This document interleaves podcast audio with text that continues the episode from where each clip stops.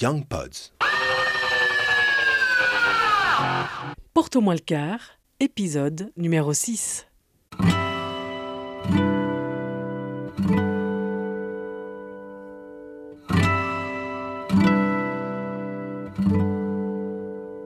Moi, j'ai l'impression d'avoir toujours été pas celle qui est forcément en survie, mais j'ai l'impression d'avoir été celle qui est à côté de quelqu'un, soit qui est en train de mourir et qui meurt, soit où il y a une situation critique. A priori, ça n'a pas l'air euh, léger léger, et pourtant l'histoire que Marie-Aude va nous raconter pleine d'un élan surprenant. Marie-Aude aime le lien, celui qui euh, étonne, celui euh, qui fait du bien, celui qui est échange, qui regarde neuf sur soi, sur les autres, sur son quotidien. D'ailleurs, c'est même ce qu'elle met en action dans son travail de comédienne et d'artiste. Marie-Aude est dans Porte-moi le quart. Elle nous emmène dans une première fois où le lien avec la vie se transforme. Elle est aux premières loges. Ah oui, j'oubliais, Marie-Aude est quelqu'un de très incarné. Le corps, ses possibilités de mouvement, ses rythmes, c'est vraiment important. Et je vous le glisse peut-être comme un indice, vous verrez. C'était avec mon grand-père, je pense que j'avais 27 ans, je sais plus exactement. Il était âgé, il avait passé 90 ans. Il vivait tout seul euh, dans sa maison, il faisait ses escaliers. euh, ma grand-mère était décédée euh, précédemment. Un jour, il est tombé. Du coup, il a dû aller à l'hôpital.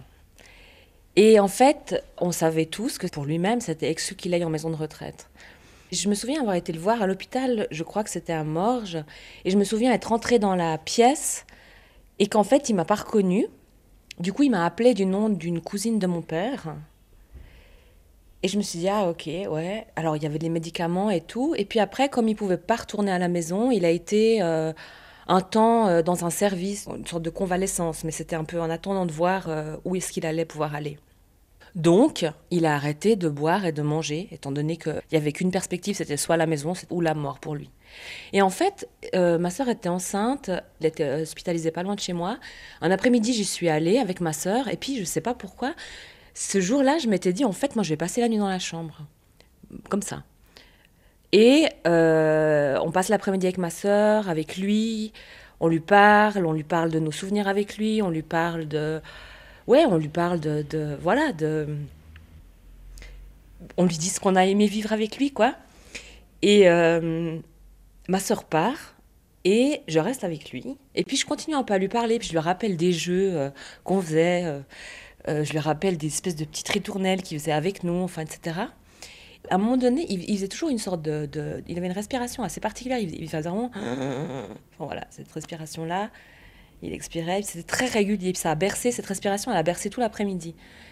Et je lui parle toujours. À un moment donné, il fait son. Et en fait, ça se suspend. Et il y il, il se passe rien derrière. Je me fige et oh, tout d'un coup, ça repart. Et j'éclate de rire. Puis je dis Ah, mais grand-papa, tu m'as fait peur et tout. Et vraiment, je ris et tout. Et euh, derrière, pareil, quoi. Il refait. Et ça se suspend. Et là, ça se suspend longtemps. Et du coup, je me dis Ok, c'est parti.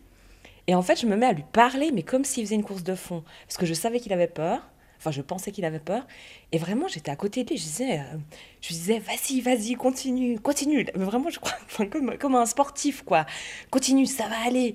Continue, tu vas y arriver. C'est bon. Continue, continue, continue. Ben, en fait, il a, bah, il a, voilà, il est, il y a eu un temps comme ça qui était assez long. Et puis, ben, il a plus respiré, quoi. Et j'ai vraiment le sentiment, alors ça date d'il y a un certain nombre d'années, mais j'ai le sentiment qu'entre euh, la première fois où il a inspiré, il s'est plus rien passé, et la deuxième fois, à partir de la deuxième fois, moi j'ai eu le sentiment de sentir un, un, un- une sorte d'immense attirement du temps. Et d'avoir été, mais après peut-être voilà, c'est aussi, ça fait partie de ce que je me raconte, j'en sais rien.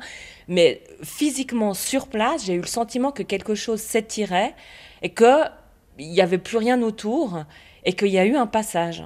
Et qu'après, la pièce était différente. Quand le passage de la vie à la mort euh, nous fait accéder à cette dimension autre que Marie-Aude expérimente pour la première fois. Et je suis restée dans cette pièce, il faisait nuit. Au bout d'un moment, je ne saurais pas dire combien de temps. Je sais pas, c'était euh, une demi-heure, une heure, j'en sais rien. Deux infirmières sont entrées pour euh, faire la toilette du soir, quoi. Et puis voilà, j'ai dit, bah, je crois que c'est fini. Et puis elles ont, elles ont pris son pouls. Elles m'ont regardé et puis elles ont dit voilà, oui, effectivement, c'est fini.